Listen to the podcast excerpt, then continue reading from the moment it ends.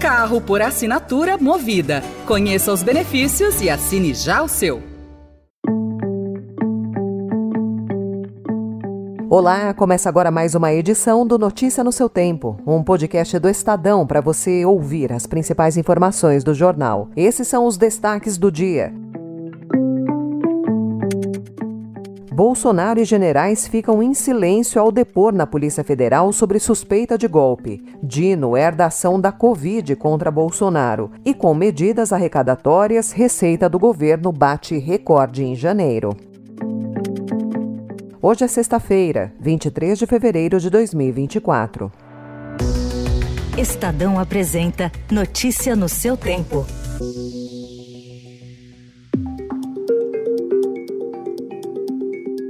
O ex-presidente Jair Bolsonaro, como anteciparam seus advogados, permaneceu em silêncio ao comparecer ontem à Polícia Federal em Brasília para depor na investigação que apura suspeita de tentativa de golpe. A defesa de Bolsonaro disse que o silêncio é uma estratégia, pelo fato de o ex-presidente não ter tido acesso à delação do tenente-coronel Mauro Cid e aos autos do inquérito. Esse silêncio, quero deixar claro que não é simplesmente o uso do exercício constitucional ao silêncio, mas uma estratégia baseada no fato de que a defesa não teve acesso a todos os elementos por quais estão sendo imputados ao presidente a prática de certos delitos.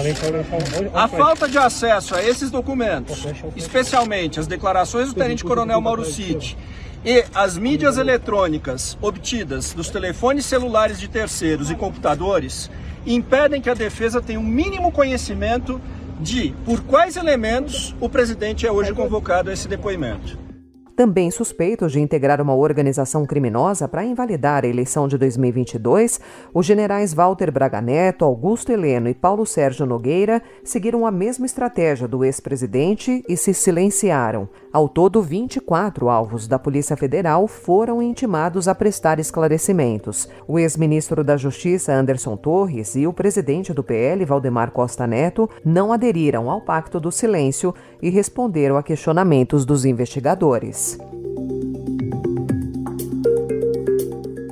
Nove dias após a primeira fuga de uma cadeia federal, três pessoas foram presas sob suspeita de fornecer ajuda aos dois detentos que escaparam da penitenciária federal de Mossoró, no interior do Rio Grande do Norte. A forma como esse auxílio ocorreu não está clara, nem a detenção foi esclarecida pelas autoridades envolvidas nas prisões que ocorreram ontem e anteontem. Um carro, armas e drogas foram apreendidos com suspeitos que estavam na divisa com o Ceará. As buscas pelos foragidos foragidos continuam.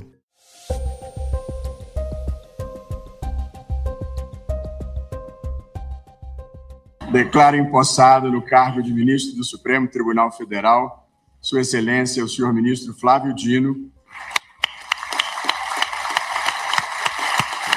Prometo bem e fielmente exercer o cargo de ministro do Supremo Tribunal Federal em conformidade com a Constituição e as leis do país.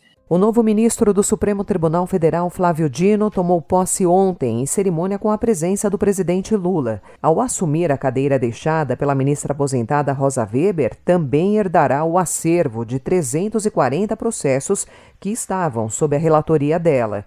Entre os processos que Dino receberá estão sobre a legalidade do indulto de Natal concedido por Jair Bolsonaro em 2023, uma ação da CPI da Covid contra o ex-presidente e aquele em que o PL pede que a punição para abortos provocados por terceiros seja equiparada do crime de homicídio qualificado.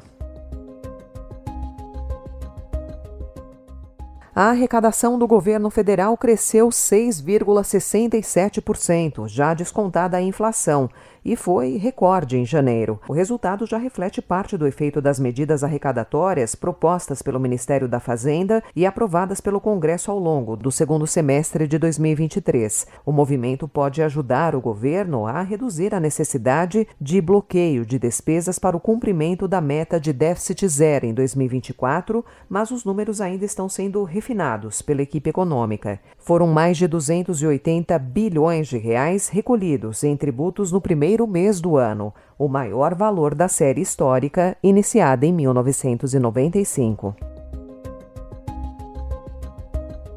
O secretário de Estado dos Estados Unidos, Anthony Blinken, prometeu ontem, na reunião de chanceleres do G20, que a Casa Branca vai acelerar a reforma do Conselho de Segurança da ONU.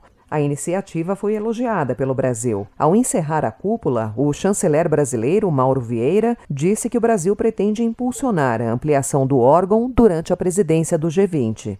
Todos mencionaram a necessidade de se conferir impulso às discussões sobre a reforma da organização, em especial do seu Conselho de Segurança, com inclusão de novos membros permanentes e não permanentes, sobretudo da América Latina e Caribe e da África.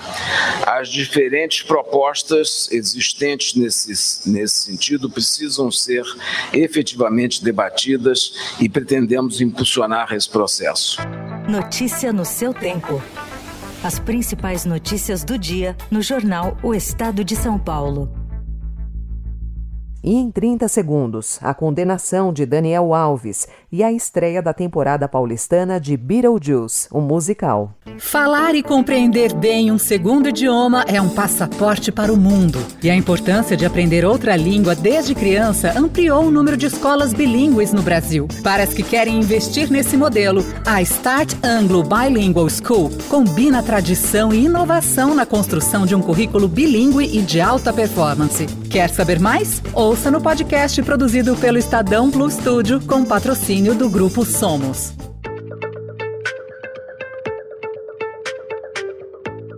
Daniel Alves foi condenado a quatro anos e seis meses de prisão pelo estupro de uma mulher de 23 anos, ocorrido em dezembro de 2022.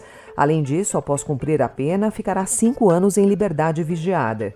Está proibido de se comunicar e se aproximar da vítima.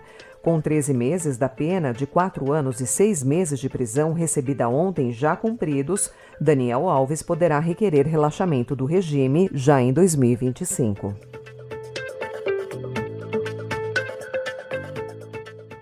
O Estadão também informa hoje que, embora apenas 11% dos infectados pela dengue sejam idosos, eles representam 50% das mortes causadas pela doença no Brasil na última década, conforme levantamento feito pelo jornal com base em dados do Sistema de Informação de Agravos de Notificação do Ministério da Saúde. A análise confirma que essa é a faixa etária de maior risco para complicações da doença. Oh, eu acho muito tanto assim no texto original, hein? Eu entro agora! Então é essa hora! Eu vou contar o que é que tem Eduardo Sterblit estreou ontem no Teatro Liberdade a temporada paulistana de Beetlejuice, o um musical, com o papel título do espetáculo que teve a maior bilheteria de 2023 no Rio de Janeiro. As expectativas são altas. Ele conversou com o Estadão e disse que a peça está melhor e mais madura. Na sua versão de Beetlejuice, Sterblit propõe uma mistura de referências com uma boa pitada de brasilidade. O espetáculo fica em cartaz até o dia 28 de abril.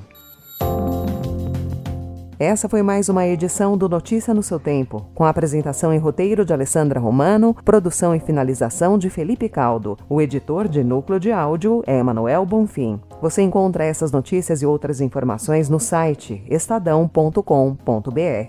Obrigada pela sua escuta até aqui e um excelente fim de semana. Você ouviu Notícia no seu tempo.